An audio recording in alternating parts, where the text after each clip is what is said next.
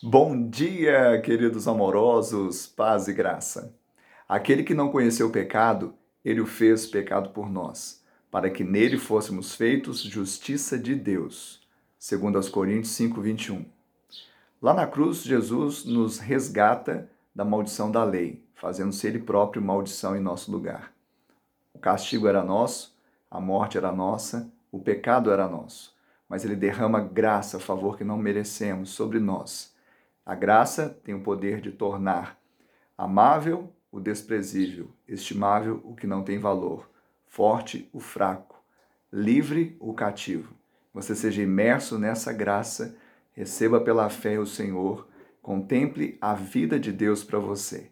Te convido hoje às sete e meia da noite vir conosco no culto fé da Igreja Batista do Amor. Que Ele te abençoe e te dê um dia de bênção e vitória, em nome de Jesus.